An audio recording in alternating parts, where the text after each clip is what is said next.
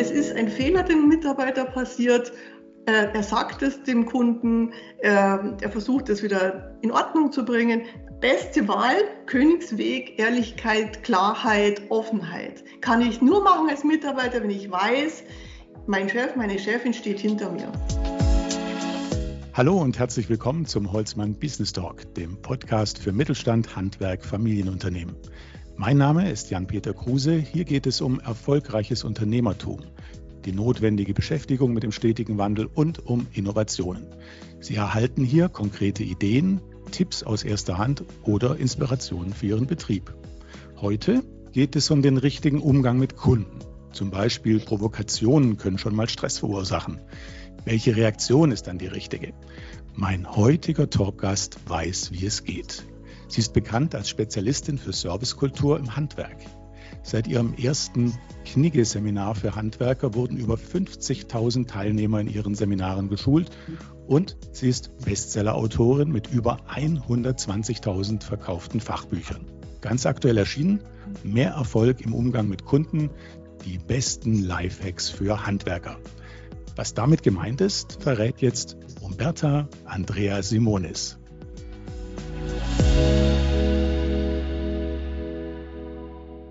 Hallo, Frau Simonis. Hallo, Herr Kruse. Unter Knigge kann sich ja, glaube ich, jeder etwas vorstellen. Gute Umgangsformen übertragen auf das Handwerk. Was meinen Sie in dem Zusammenhang mit Lifehacks? Was steckt denn da dahinter? Also Lifehacks heißt eigentlich nur praktische Ratschläge und Tipps. Etwas, was man sofort umsetzen kann. Und ich habe ganz bewusst mein Erfolgsbuch, eben den ersten Handwerkerknicke, umgetauft in die besten Lifehacks für Handwerker, weil ich mir dachte, das Zeitalter des Knicke, wo man also, naja, mehr so belehrend vielleicht war, äh, ist vorbei und wir brauchen einfach etwas Zeitgemäßes für die selbstbewussten Handwerkerinnen und Handwerker von heute. Was mir aufgefallen ist, äh, Sie verwenden gleich das Du im Buch. Also kein Sie, sondern Du. Warum? Richtig, das ist auch so ein Punkt. Also einmal ist es tatsächlich so, Sie haben es ja schon gesagt, bei unseren bisher 50.000 Teilnehmerinnen und Teilnehmern, da haben wir auch immer gefragt, wie wollt ihr es haben, wie sprechen wir uns an und die haben sich immer alle mit für Du entschieden. Und jetzt habe ich mir gedacht, ich möchte meinen Lesern und Leserinnen so nah wie möglich sein. Und ich gehe auch hier auf das Du und versuche ihnen einfach meine Haltung damit rüberzubringen. Ich möchte meinen Leserinnen und Lesern und auch unseren Teilnehmerinnen und Teilnehmern in den Trainings etwas wirklich Praktisches mitgeben. Ähm, ich möchte, dass sie sich stärker fühlen im Alltag mit Kunden, dass sie selbstbewusster sind, dass sie Tools und Werkzeuge an die Hand bekommen, wo sie sich ähm, im Grunde so verhalten, dass nicht nur der Kunde begeistert ist, sondern auch, dass sie mehr Erfolgserlebnisse haben und weniger Stress. Und das ist heutzutage ein ganz großes Thema. Wie sind Sie denn auf dieses Thema gekommen? Da muss doch irgendwas gewesen sein, oder? Ja, tatsächlich bin ich ähm, 1995 schon auf dieses wunderbare Thema gekommen, also Umgang mit Kunden und habe dazu eine eigene Leidensgeschichte auch erlebt mit einem Handwerker. Und ich habe mir damals für damals 15.000 Mark von einem Schreiner wunderschöne Möbel machen lassen. Und an dem Liefertag ist dann alles schief gelaufen, was man sich nur so ungefähr vorstellen kann. Und da war ich dann so enttäuscht und habe auch gemerkt, ich habe mir scheinbar Erwartungen gemacht, dass ich nicht nur Ware bekomme, also geliefert bekomme, aufgestellt bekomme, sondern ich hatte scheinbar Erwartungen, wie das Ganze abläuft, wie man mit mir kommuniziert und dass ich am Schluss nicht nur Ware bekommen habe, sondern eigentlich ein Dienstleistungserlebnis. Und das ist mir über dieses Negativerlebnis bewusst geworden. Aber das ist ja dem einen oder anderen auch schon mal passiert, dass nicht so mhm. war, wie es hätte sein sollen, aber dass man dann da gleich ein Angebot draus macht und dann auch gleich ein Buch entwickelt und es dann auch sich zum Bestseller entwickelt. Ist das so, so Ihr Credo? Einfach mal machen, oder? Also tatsächlich ist es so, ich war damals ja schon seit 88 selbstständig, Unternehmensberaterin, Marketingberaterin im Mittelstand und ich habe dann meine Idee, die ich erstmal so für mich erlebt habe, übertragen bin an meine besten Kunden hin und habe die befragt, wie ist denn das bei euch, wenn ihr zum Beispiel eine Fensterrenovierung macht beim Kunden? Ähm, wisst ihr, wie eure Mitarbeiter sich draußen verhalten? Wissen, wisst ihr, wie die das machen? Was sagen die? Wie sagen die das? Wie wird gearbeitet? Dann sagt der Chef zum Beispiel damals, keine Ahnung, bin ja nicht dabei. Ja, äh, die machen das halt so, wie sie meinen. Und dann dachte ich mir, das klingt aber irgendwie nicht professionell. Und dann habe ich mir ganz viele Kundenbriefe angeschaut. Damals hat man ja noch Briefe geschrieben, also sozusagen Rückmeldungen von deren Kunden. Und dann ist mir aufgefallen, dass in diesen Kundenrückmeldungen die freundlichen Handwerker, die pünktlichen Handwerker, die saubere Arbeit, das Zuvorkommende, das Umsichtige, äh, alles diese Erlebnisse, die sind in diesen Briefen gestanden. Also da standen jetzt nicht die Hightech-Fenster drin, sondern da stand, wir sind ja so zufrieden, weil wir hatten auch mit den Handwerkern so einen angenehmen Tag und ähm, das waren so freundliche Leute und ich empfehle sie 100 Prozent weiter. Und also stapelweise, ordnerweise habe ich diese Sachen gelesen. Und dann dachte ich mir, okay, also dann hatte ich mein Erlebnis, war kein Einzelerlebnis. Und dann habe ich systematisch, weil ich damals ja auch schon Trainings gemacht habe und ein Trainerteam hatte, habe ich mir gedacht, jetzt, jetzt mache ich ein Angebot an, an das Handwerk, um dieses Thema ganz professionell aufzubauen. In Form natürlich eines Verhaltenstrainings für die handwerklichen Mitarbeiter, die draußen beim Kunden etwas einbauen, renovieren, Kundendienst machen. Und das ist eingeschlagen wie die Bombe. Ich bin selbst oft äh, jetzt auch begeistert, wie, wie toll der Service jetzt äh, auch äh, teilweise ist, auch wenn Handwerker zu mir nach Hause kommen und da auch Reparaturen machen. Da haben sie sicherlich jetzt einen gewissen Beitrag dazu geleistet in den, letzten Jahren mit, mit ihren Trainings. Ich, ja. Äh, ähm, allein schon der, der erste Eindruck ist ja super wichtig, oder? Genau, der erste Eindruck ist entscheidend und der bildet sich im Grunde in Bruchteilen von Sekunden. Und sobald, also da stellen Sie sich vor, die Kundin erwartet den Handwerker, sie schaut so aus der, durch die Gardine durch und sieht schon, wie der Handwerker da vorfährt mit seinem Auto. Und da werden in Bruchteilen von Sekunden wird geschaut, wie schaut das Auto aus, äh, was hat der an, wie ist seine Körpersprache, ähm, was, was hat er für eine Ausstrahlung, was hat er für Sachen dabei ähm, alles das wird, wird sofort wahrgenommen und eigentlich bevor ein Handwerker den Mund aufmacht, äh, sagt, ist, hat diese Kundin eigentlich schon einen Eindruck, will ich diesen Menschen gerne reinlassen zu mir in mein Revier, in meine vier Wände oder habe ich Vorbehalte? Ja, es ist, wie Sie sagen, da kommt irgendjemand ins Haus, den man vorher da noch nicht gehabt hat. Aber für den Handwerker ist es ja ein ganz normaler Zustand, das erlebt er jeden Tag und äh, da sensibilisieren Sie ihn sozusagen. Genau, das ist also so der, der, der, große Perspektivwechsel, der fällig wäre und wo wir in unseren Trainings die Teilnehmer daraufhin sensibilisieren und natürlich ganz praktisch mit denen üben, ähm, weil der Kunde hat ein Auge, der ist ja meistens nicht Handwerker und hat ein Auge auf, wie passiert das. Und der Handwerker als versierter Techniker, der hat ein Auge auf, was tue ich denn? Aber das weiß er ja. Für den ist, wenn, wenn Sie sich vorstellen, neue Küche, ja, ähm, mhm. wann kriegt man schon eine komplett neue Küche im Leben? Also vielleicht zweimal oder so. Und das heißt, für den, für den Kunden ist das ein Ausnahmetag, ja, Ausnahmesituation, wow, ich kriege meine neue Küche. Äh, der Handwerker hat das schon x-mal gemacht und für den ist es Alltag.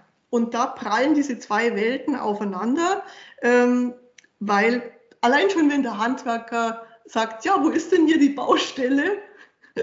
Dann klar, dass der Kunde zusammenzuckt und sich denkt, Moment mal, du sprichst ja von meinem Zuhause. Ja, ähm, für den ist es auch normal, dass es laut wird und dreckig und dass Staub entsteht, das gehört einfach dazu. Und, und beim Kunden löst es einfach äh, Fragezeichen aus. Ja, wie läuft denn das? Und kann ich da mal weggehen? Und ähm, was passiert, wenn es mal schief läuft? Und lauter solche Dinge sind im Kopf des Kunden. Und diese zwei Welten zusammenzubringen, dass, dass man Verständnis hat, ja, das ist schon mal der erste wichtige Schritt. Und da kommen dann Handwerksunternehmer auf Sie zu, weil beispielsweise dann die grottenschlechte Kundenbewertung bekommen haben oder weil die Beschwerden dazugenommen haben. Und äh, ja, dann was, was, was machen Sie dann? Also dann, wie bekommen Sie es hin, dass sich diese Veränderung dann tatsächlich einstellt? Weil es ist ja dann, glaube ich, am Ende auch eine Frage der Unternehmenskultur. Genau. Also das hat sich natürlich im Laufe der 25 Jahre enorm verändert. Also am Anfang sind wir wirklich gerufen worden aufgrund von sehr schlechten Bewertungen, auf Beschwerden von Kunden hin. Ähm, Kunde hat dann keine Rechnung mehr gezahlt und so weiter. Und da haben sich viele Unternehmer natürlich äh, fast schon gezwungen gefühlt, etwas zu tun, damit sich ihre Mitarbeiter besser verhalten. Das war also der erste Ansatzpunkt, so nach dem Motto, komm her und biegen mir meine Leute wieder hin, dass die sich draußen gut verhalten. Also das war wirklich der einfachste Ansatzpunkt. Ähm, was heute ist, ist, dass wir sehr, sehr oft geholt werden, wenn es darum geht, diese Verbindung zwischen Servicekultur und Unternehmenskultur zu schließen. Das heißt, es geht dem heutigen Unternehmer darum, wie kann er seine guten Leute, die zu ihm passen, binden. Das heißt, wie schafft er denn ein Unternehmensfeld, ein Betriebsklima, einen Ort, wo jemand gerne arbeitet. Und da ist natürlich für den Handwerker der tägliche Auseinandersetzung mit dem Kunden, der ja auch nicht einfacher wird.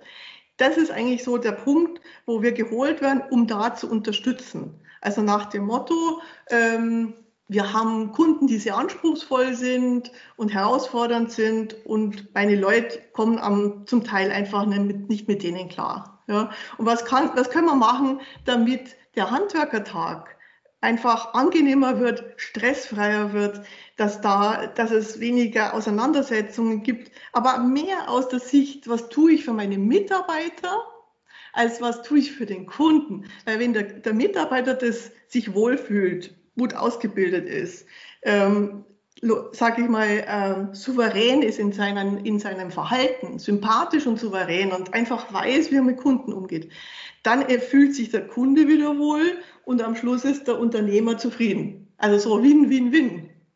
Aber am Ende geht es doch darum, wirklich ein Verständnis für den Kunden zu entwickeln. Also Sie haben ja vorhin schon diese zwei Welten genannt, die da aufeinander prallen ja. oder äh, welches Horrorszenario dem Kunden da so durch den Kopf geht. Äh, aber Sie haben auch gerade angesprochen, dass sich da auch einige Sachen äh, verändert haben. Was hat sich denn verändert jetzt beim Kunden? Vielleicht, vielleicht auch im Vergleich zu früher. Welche Trends äh, gibt es da so aus Sicht des Kunden? Mhm.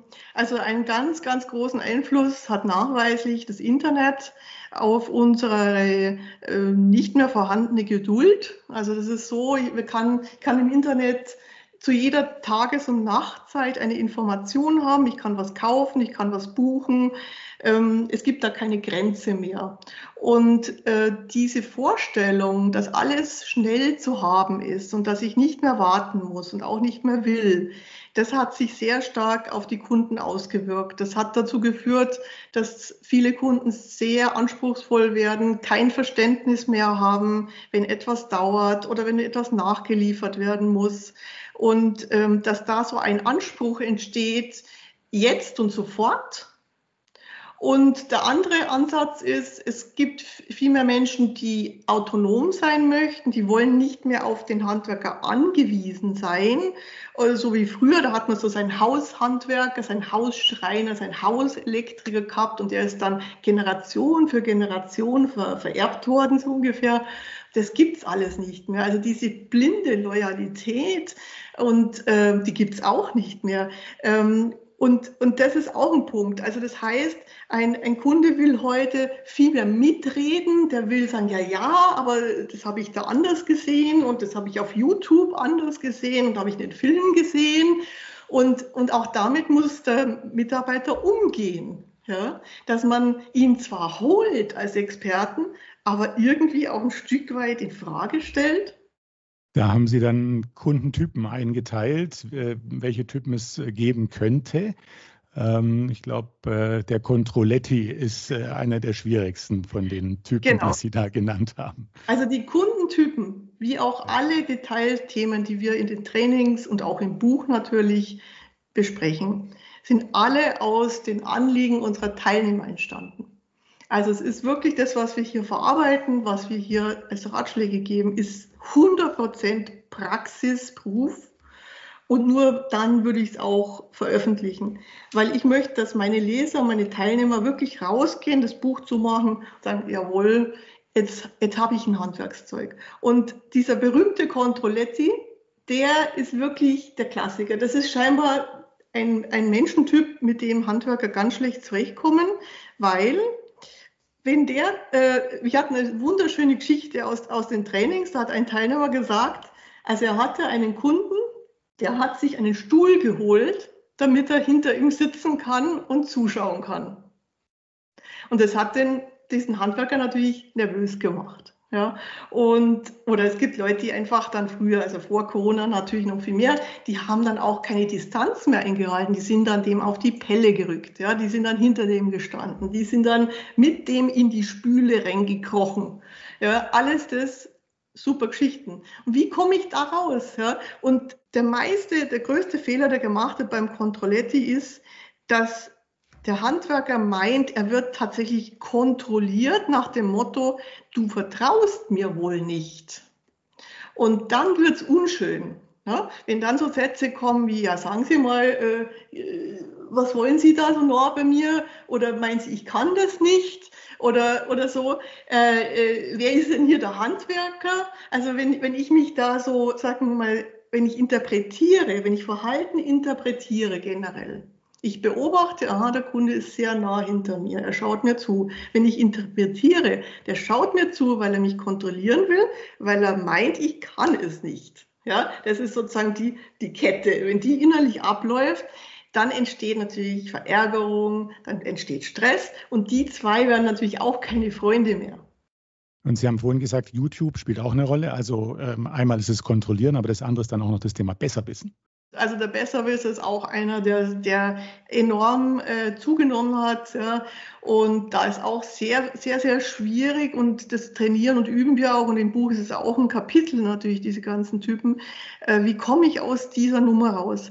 Indem ich eben auch wieder, wenn, wenn ich mich da provozieren lasse, wenn ich dem auf die Bananenschale gehe, dann, dann bin ich verloren. Also ähm, da, wenn ich, wenn ich da äh, einsteige, ja, oder sagt, ja, nö, was, ach, was schauen Sie sich den Blödsinn an und YouTube, das sind doch keine Spezialisten und Sie wieder mit YouTube und so weiter. Also wenn ich da äh, einsteige, dann habe ich sowas von verloren, weil der wird auf seinem Recht beharren. Er hat seine Meinung. Und nur wenn ich schaffe, den anderen in seiner Meinung zu belassen und mich auf meine Expertenrolle zurückziehe und sage, interessant, was Sie sagen, kann ich nicht beurteilen. Ich habe den Film nicht gesehen. Schauen Sie, wir machen das so und wir haben hier sehr gute Erfolge, indem wir das so und so machen. Und da kann ich Ihnen eben versichern, dass es gut wird, weil damit haben wir die besten Erfahrungen. Also nur wenn ich den anderen in seiner Art lasse, dann kann ich weitermachen. Sobald ich mit Aber und dagegen schieße, bin ich raus. Aber es gibt schon den Fall, wo Sie auch empfehlen, einfach Werkzeug zusammenpacken, ins Auto steigen und wieder zurück. Ja, also das ist tatsächlich so, haben wir auch. Äh, wo ist die, wo ist die Grenze? Also was muss ich mir alles bieten lassen und was nicht?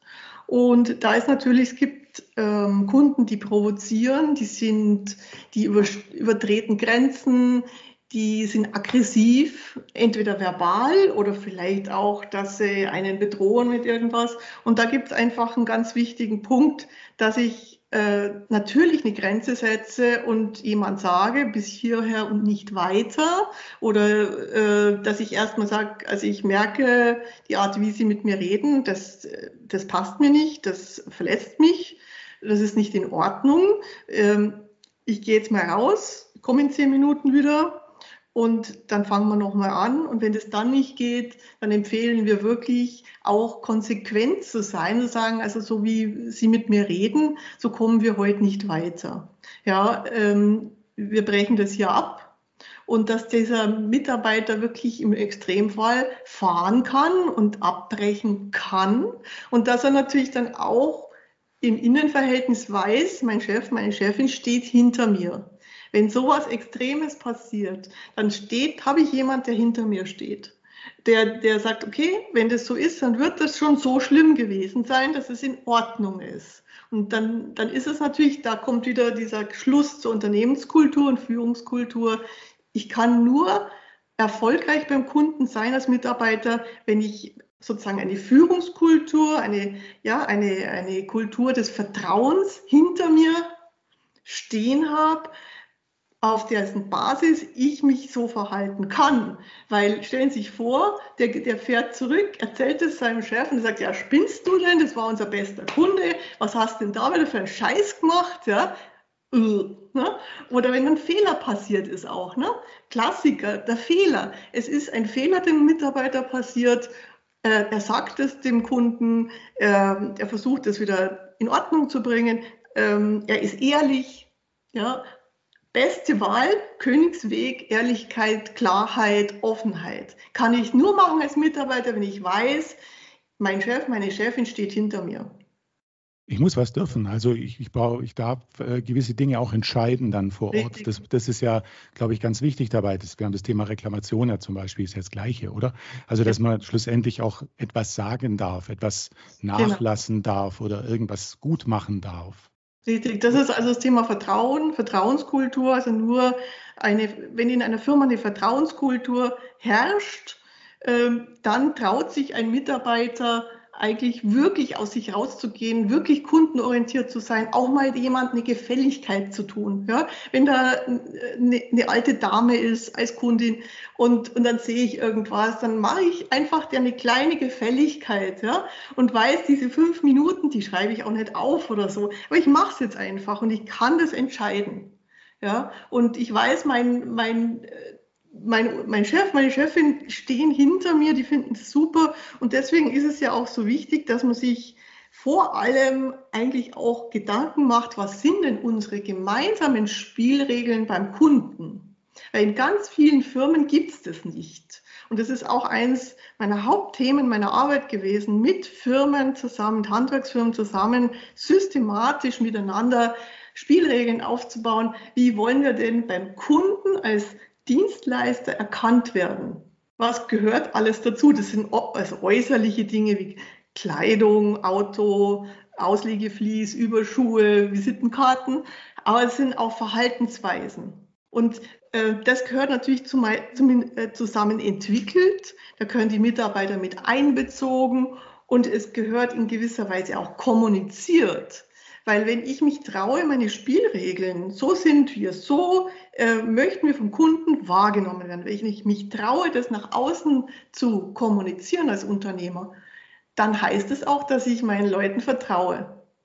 Weil ich habe schon ganz oft den Fall gehabt, dass wir Spielregeln entwickelt haben für Firmen und die haben dann gesagt, nee, nee, das schreiben wir nicht irgendwo hin, nee, nee, das gehen wir nicht raus, weil ich weiß ja nicht, ob sich meine Leute dran halten. Ja, ich hätte so ein, zum Beispiel eine Frage zu einem Schadensfall. Wenn jetzt was richtig, richtig Heftiges passiert, muss ich ja auch gut reagieren.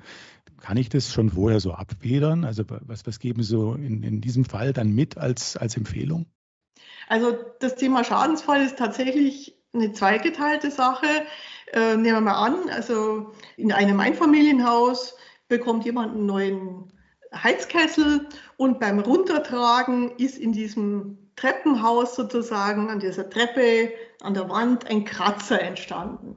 Das ist für den, für den Handwerker, der das macht, oft gefühlt eine Bagatelle. Das ist eine Sache, ja, da lassen wir dann den Maler noch kommen und fertig und ach komm, das ist nichts. Ja? Ähm, für die Kundin, die das vielleicht sozusagen äh, einfach sieht, ohne dass es ihr vorher gesagt hat, könnte es ein Riesending werden. Ja? Ähm, und deswegen empfehlen wir ganz klar, auch wenn kleine Schäden entstehen, kleine Sachen passieren, den Kunden zu informieren, ganz ruhig und ihn darauf hinzuweisen, das habe ich gemacht, das werden wir auch wieder in Ordnung bringen, ja, und sich dann aber eben nicht wundern, wenn es emotionale Reaktionen gibt. Also es gibt diesen herrlichen Satz, Kotzende kann man nicht füttern. Heißt, wenn jemand ein Anliegen hat, ein, entweder ein Gefühl oder irgendwas, was ihn beschäftigt, dann kann ich nicht sagen, ja, ja, ist schon recht, aber das machen wir schon wieder. Ne? Da kommt dann morgen der Sohn so und macht es.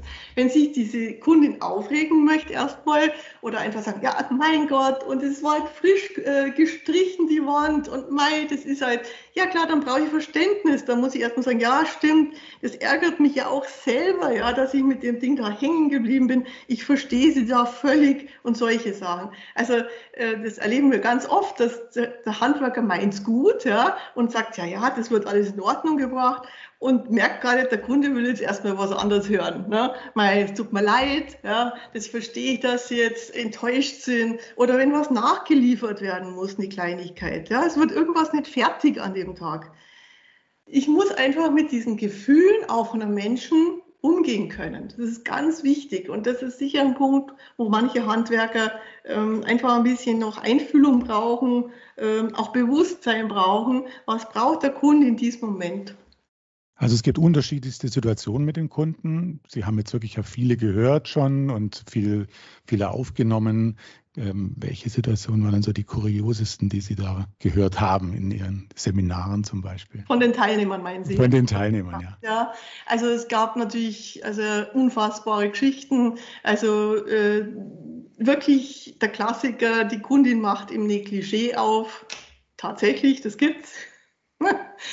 Oder äh, man muss im, im Schlafzimmer irgendwelche Fenster rausreißen, da liegen dann die Sextoys noch rum. Und, ähm, oder auch ganz rührende Sachen, ja, wie ähm, man kommt in das Haus, muss, muss irgendeinen Boden äh, abschleifen oder, oder neu verlegen und dann steht einfach äh, ein alter Mann da und äh, ja, der hat einen, einen Todesfall gehabt eben. Und der ist total traurig ähm, oder eine ältere Dame hat ihren Mann verloren und hat jetzt einfach Bedürfnis zum Reden. Ja, da muss sich halt dann einer von den Mitarbeitern mal hinsetzen und mit der Tasse Kaffee trinken tatsächlich. Und dann ist, ist die zufrieden. Und wenn man da drüber hinweggehen würde, ja, das wäre auch schlimm. Also diese, wir haben viele, viele schöne Geschichten erfahren, ähm, wo man genau gemerkt hat, ich brauche Fingergespitzengefühl beim Kunden. Ich muss, ich muss ein Gefühl haben für den, was braucht er jetzt. Ja? Wo sind Grenzen, aber auch, was, was muss ich dem jetzt geben? Ich persönlich als, als, als Trainerin am Anfang, wo ich ganz viele Trainings eben äh, sozusagen ausprobiert habe, selber gemacht habe, ja, so, ja, und dann hat es geheißen, ja, ich, ich bin also, ich stehe da vor 14 äh, Männern, die so mit verschränkten Armen so vor mir sitzen, so jetzt schauen wir mal. Ne? Und dann kommt der, kommt der Inhaber rein ja, und sagt, so, und heute, ja, ihr, ihr könnt euch ja beim Kunden nicht, nicht äh, gescheit aufführen. Und äh, heute habe ich mal die Frau Simonis geholt und die wird euch heute mal richtig zeigen, wie ihr euch in Zukunft aufführt. So, Frau Simonis, jetzt Sie haben das Wort. Und Sie können sich vorstellen, wie man sich da fühlt. Ja. Also Katastrophe. Und ähm, gut, mir haben es die, die Mitarbeiter immer ganz leicht gemacht. Wir haben einfach dann gelacht und haben gesagt, ey, ja klar. Und, und ich habe sie einfach schon gekriegt. Und einer meiner besten Trainerpartner, der hat das so gelöst, der hat genau dasselbe gehabt. Und äh, ja, der, der Herr Grassmann, der wird Ihnen jetzt, der wird euch jetzt zeigen, wie das geht, ja. Und, äh, und dann ist der raus, der Chef. Und dann hat der Stefan Grassmann, mein Trainerpartner, eben gedacht, um Gottes Willen, also die sind jetzt total gegen mich, ja, die werden mich zerlegen. Und dann hat er gesagt, passt mal auf, schaut mich mal bitte alle an. Und dann 14, 14 Monteure schauen ihn an. Und dann hat er so den Stinkefinger ihnen gezeigt und hat gesagt, so könnt, kann das sein, dass ihr euch gerade so fühlt. Ja, und dann haben die halt gelacht und, und gesagt, stimmt. Und dann war das Eis gebrochen. Also solche Situationen haben wir ganz oft, wo wir natürlich die, die Handwerker erstmal gewinnen müssen fürs Thema. Weil die, die meisten sitzen nicht da und sagen, juhu, wir können ein Seminar, juhu, wie genial, ein, ein Workshop, ein Praxistraining, äh, sondern die sind gewohnt, sich zu bewegen, ja, da ist Action. Und deswegen machen wir unsere Sachen sehr, sehr lebendig. Wir holen die ab, wir arbeiten mit deren Themen. Und das ist mir auch enorm wichtig, dass es einfach was ist, was wirklich äh, die Leute erreicht und denen was bringt. Hm, Veränderung von Menschen ist äh, sicherlich schwierig. Wann verändern sich Menschen, Frau Simonis? Also wir haben in den Trainings erlebt, dass Verhaltensänderung nur funktioniert, wenn ein Mensch aus dieser Verhaltensänderung einen Nutzen hat. Also wenn ich zu dem sage als Chef, ab morgen gibst du da diese Visitenkarte ab, dann wird er das einfach so nicht machen. Er wird sich eher blöd vorkommen. Bin doch kein Verkäufer. Aber wenn er erlebt, was er davon hat, nämlich, dass der Kunde ihn mehr wahrnimmt, dass er seinen Namen lesen kann, dass er angesprochen wird mit Namen, dass er einfach ein besseres Standing hat beim Kunden, das wird er spüren und dadurch wird er dann Lust haben, diese Karte einzusetzen. Das heißt, er muss wissen und erfahren, wie gehe ich mit der Karte um, was bringt die mir, ähm, wenn ich so eine Begrüßung mache, ganz bewusst, was, was zu was verhilft sie mir, nämlich zum besseren Anfang, dass der Kunde mehr Vertrauen hat, dass er der Handwerker besser, leichter arbeiten kann, weniger Stress mit dem hat. Und wenn das alles verstanden ist und geübt ist und in Erfahrungen sich sozusagen realisiert, dann übernimmt ein Mensch das in seinen Verhaltenskanon. Wenn er keinen Effekt spürt, macht das nicht. Und, und selbst wenn der äh, Chef tausendmal sagt, du weißt schon, wer dein Gehalt zahlt, das ist der Kunde. Ja, diese Killerphrase gibt's. Und das geht beim Handwerker zum Ohr, einen Ohr rein und zum anderen raus. Und nur wenn ein Mensch spürt, ah, durch diese Verhaltensweise, diese neue, diese andere, habe ich einen Vorteil. Weniger Stress, mehr Erfolg, äh, Trinkgeld, ein Kaffee, äh, dann wird es übernehmen. Aber muss man es trotzdem wiederholen und immer wieder darauf hinweisen oder reicht da sozusagen einmal erklären und dann den positiven Effekt haben? Also wir machen ja die Trainings immer so, dass wir einen, einen Tag Training und dann nach einer gewissen Zeit nochmal ein Aufbautraining und da fragen wir sehr wohl ab, wie sind deine Erfahrungen gewesen? Welche guten Erfahrungen hast du jetzt gemacht? Und dieses Nachhalten und immer wieder ähm, aktualisieren und nachfragen ist sehr wichtig und deswegen empfehlen wir auch unseren Kunden, dass diese Treffen und diese Fragen auch in den Firmen gemacht wird. Also welch, wer, was lief denn gut heute? Warum lief es gut beim Kunden? Was ist deine Erfolgsgeschichte der Woche gewesen? Solche Dinge, also das wirklich nachzuhalten, das ist auch ganz wichtig. Sie stellen, glaube ich, aber auch die Frage, warum bist du heute Morgen aufgestanden? Genau, richtig. Genau, und das ist auch ein ganz, ganz wichtiger Punkt. Also das Thema Motivation, warum heute überhaupt in die Arbeit gehen. Und das hat sich in den letzten 25 Jahren auch so enorm verändert. Also wenn ich denke, ähm, äh, früher, da hat man sich, war man sehr pflichtbewusst, man hat sich abgearbeitet, man wollte Geld verdienen.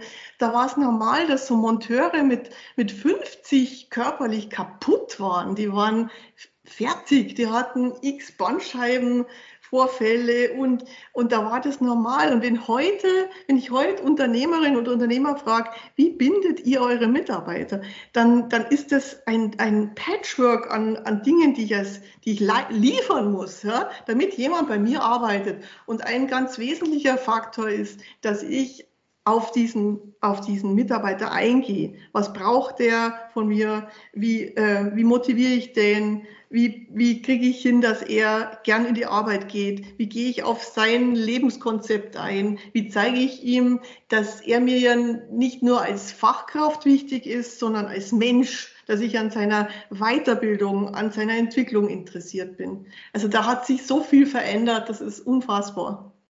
Wenn Sie jetzt so einen ultimativen Unternehmertipp abgeben müssten, welcher wäre das, wenn Sie jetzt einem Handwerksunternehmer begegnen und sagen, vor allem in Richtung Servicekultur natürlich, was würden Sie ihm sagen, was muss er unbedingt tun? Also der, der absolut tollste Beweis, den ein Unternehmer, eine Unternehmerin ihrem Mitarbeiter oder Mitarbeiterin tun könnte dafür, dass, dass er will oder sie will, dass sie da sind, ist eine Wertschätzung ohne Anlass.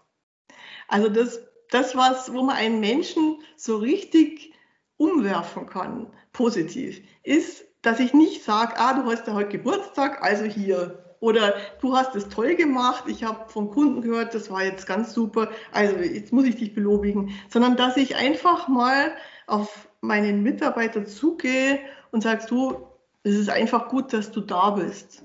ich bin froh, dass wir dich haben. Punkt. Ohne dass irgendwas Spezielles war.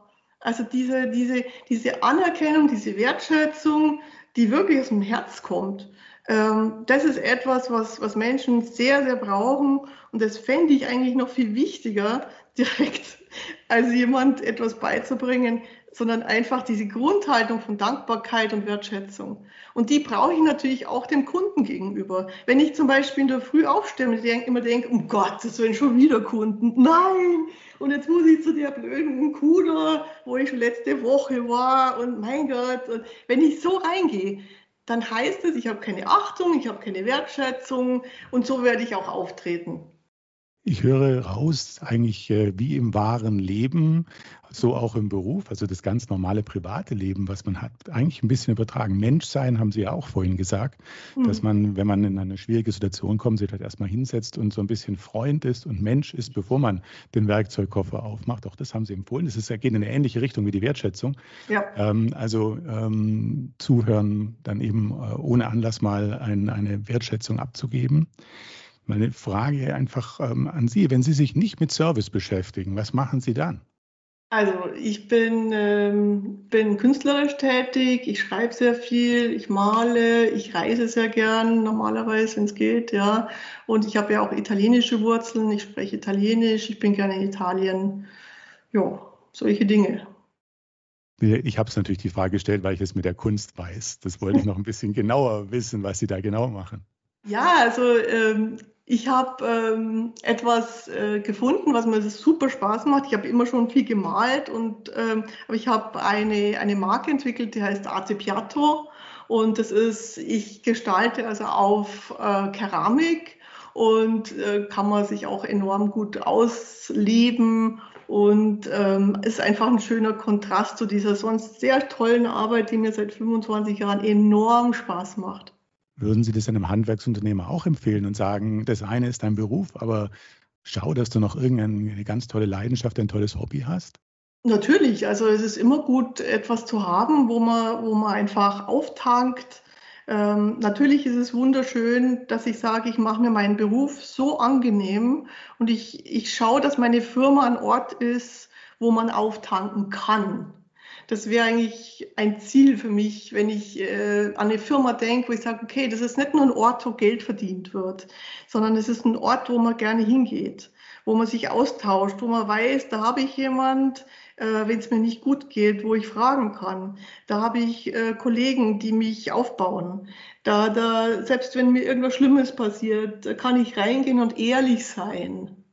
Ähm, diese ganzen Dinge finde ich so wichtig. Also man könnte und kann ein Unternehmen zu einem guten Ort machen, wo ich gerne hingehe. Und ich glaube, das ist ähm, eine sehr, sehr gute Sache. Und da wird bestimmt, da ist noch viel Potenzial drin für viele Unternehmen.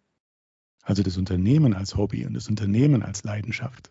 Das sollte es eigentlich sein, ja. Also unter anderem, was, was jeder sonst noch machen möchte. Ich glaube, das weiß jeder am besten.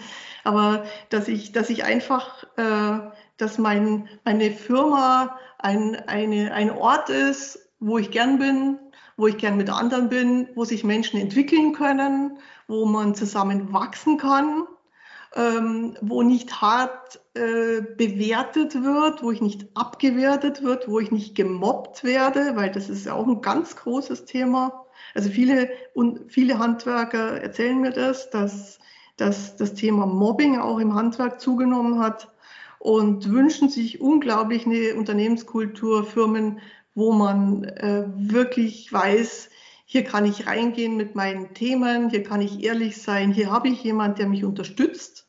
Und ich glaube, dass das in Zukunft mindestens genauso wichtig wird wie zufriedene und begeisterte Kunden. Vielen Dank erstmal bis hierher. Ich hätte jetzt noch ein paar Begriffspaare mit der Bitte, dass Sie einfach äh, ja, sagen, für welches Sie sich eher entscheiden würden. Ich fange mal an. Handwerklich begabt oder zwei linke Hände? Gott sei Dank handwerklich auch etwas begabt. Hammer oder Pinsel? Pinsel. Klassik oder Rockmusik? Klassik, moderne Klassik am liebsten. Und Frühaufsteherin oder Langschläferin? Ganz klar der frühe Vogel. Cappuccino oder eher Tee? Cappuccino. Und das habe ich natürlich jetzt deswegen gesagt, weil die Schlussfrage muss ich Ihnen einfach noch stellen. Warum, Frau Simonis, sind Sie heute Morgen aufgestanden? Also so wie jeden Morgen ich gerne aufstehe, ich bin einfach sehr dankbar, dass ich am Leben bin, dass ich äh, sehen kann, dass ich reden kann, dass ich hören kann, dass ich an einem wunderschönen Ort lebe und arbeiten kann. Ich bin ja Unternehmerin und kann mir auswählen, was tue ich denn heute, mit wem, was sind meine Themen, was möchte ich verfolgen. Also diese Freiheit auch der Gestaltung von meinem Leben, das ist natürlich enorm wunderbar und das, ja, das, ähm, das treibt mich jeden Tag unter anderem aus den Schädern. Ja, genau. Vielen, vielen Dank für das Gespräch, Frau Simonis. Es war mir ein Vergnügen und alles Gute. Dankeschön, Herr Große. Ihnen auch.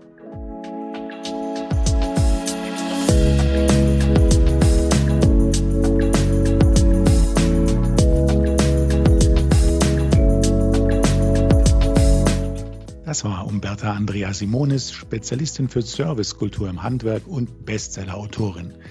Gerade neu erschienen ist ihr Buch Mehr Erfolg im Umgang mit Kunden, die besten Lifehacks für Handwerker. Vielen Dank fürs Zuhören. Bis zum nächsten Mal. Machen Sie es gut. Tschüss.